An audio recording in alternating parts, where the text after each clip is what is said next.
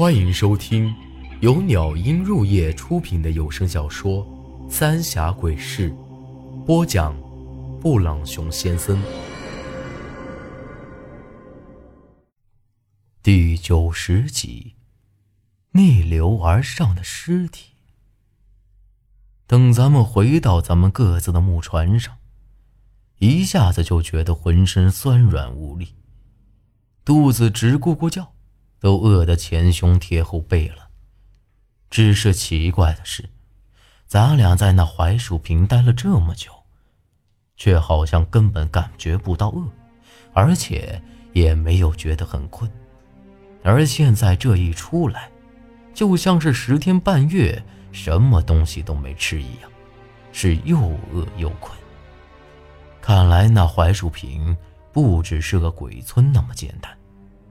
我也一直没想通，为啥子咱们之前看到的槐树坪会是一个世外桃源的样子，却一点都没发现有啥子异常。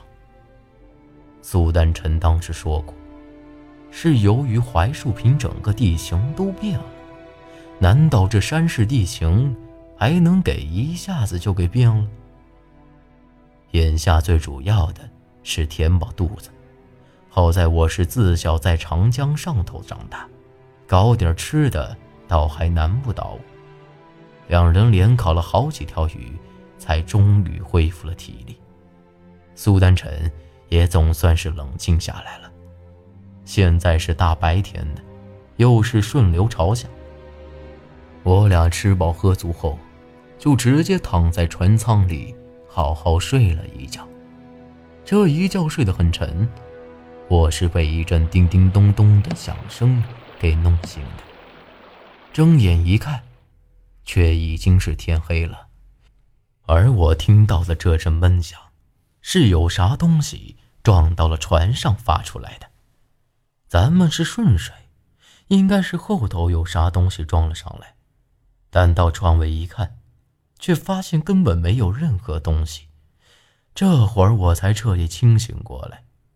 仔细一听，这声音居然是从船头传来的，赶紧趴过去一看，心里顿时咯噔了一下。在船头有一具站在水里头的尸体，正一下一下的撞在咱们船上。溺水尸啊！这尸体只露出一个脑袋在外头，眼珠子瞪得都快掉了下来。嘴巴也张得老大，脸都已经被泡得发胀了，烂掉了好几个大洞。让我觉得奇怪的是，虽然已经分不出这人的样子，可我总觉得在哪儿见到过这人，只是一下子想不起来了。看起来他就像是在走路一样，一步步朝前。但由于咱们的船是顺着水朝下的，这才一下给撞在了他的脑袋上。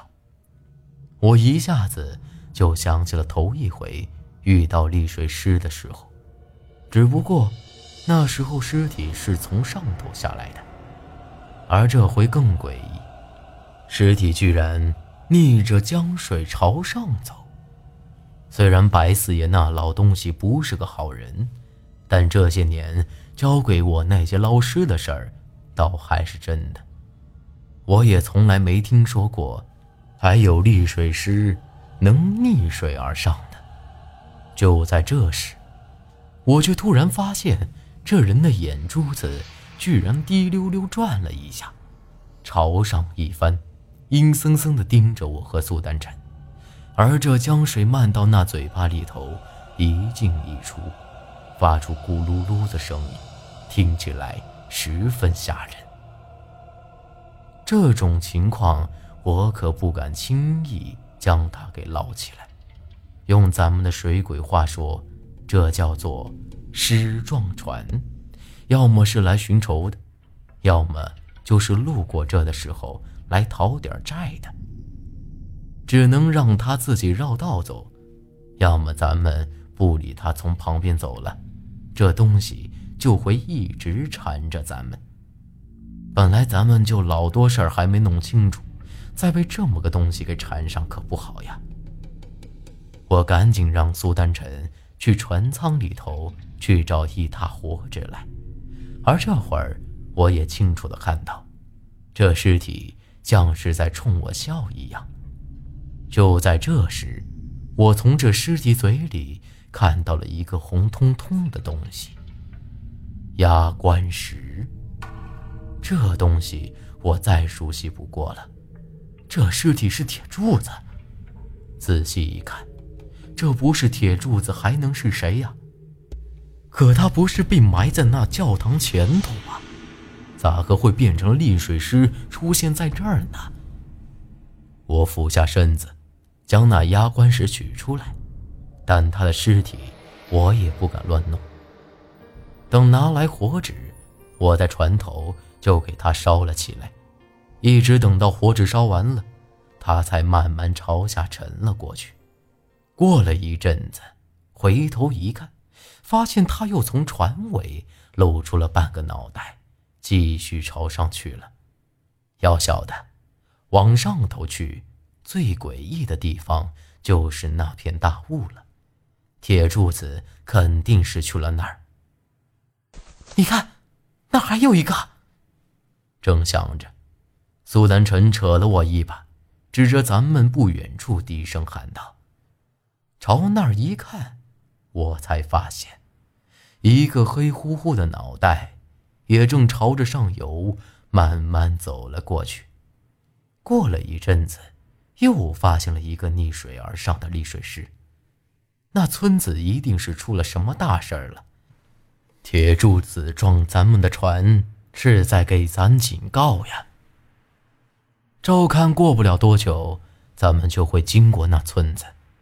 但这会儿天黑乎乎的，我也不敢就这么跑到那村子里去。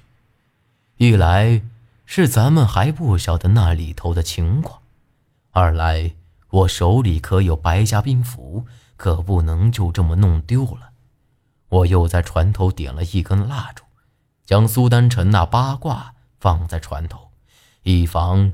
再遇到什么东西，到那地的时候，我将船靠在岸边，打算等天亮了再去那村子看看。毕竟当时我妈可在那古堡里头待了十九年都没出来过，而且铁柱子的尸体本来也在那儿，这其中一定有很多问题。反正天亮也还早，咱也不可能继续睡呀。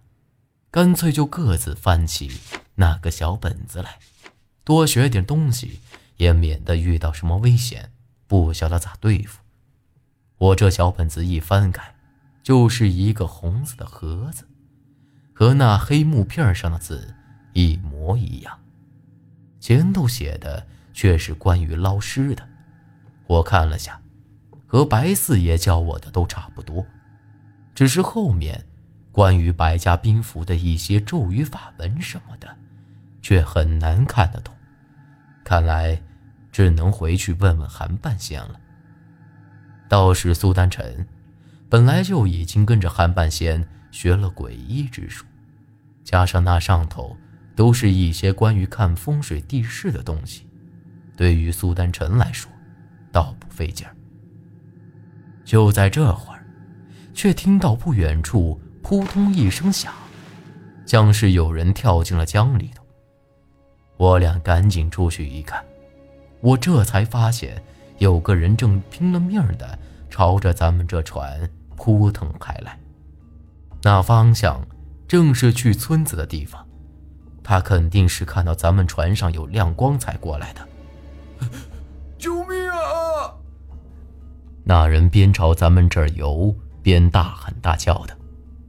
就在这人离咱们只有三四丈远的时候，我却看到，这人的后头跟着一坨黑乎乎的东西，正在后头追着他。这东西就像是一坨黑气，也看不出个什么形状来，但速度却很快。我赶紧朝着那人丢过去一根绳子，那人倒也不含糊，一把就给抓住了。我和苏丹臣赶紧将他往船上拉，眼看着这人就快到了，我却突然感觉到绳子一紧，一股很强大的力量，差点没把咱们给扯下水。再一看那人，大半个身子已经被那黑气给裹了起来，而这船头的蜡烛也扑哧哧闪了几下，发出绿油油的光来。快走！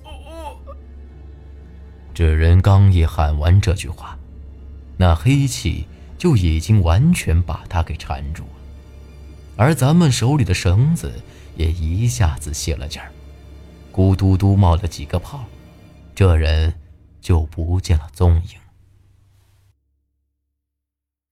本集内容结束，请您关注下集内容。我是布朗熊先生，咱们下集再见。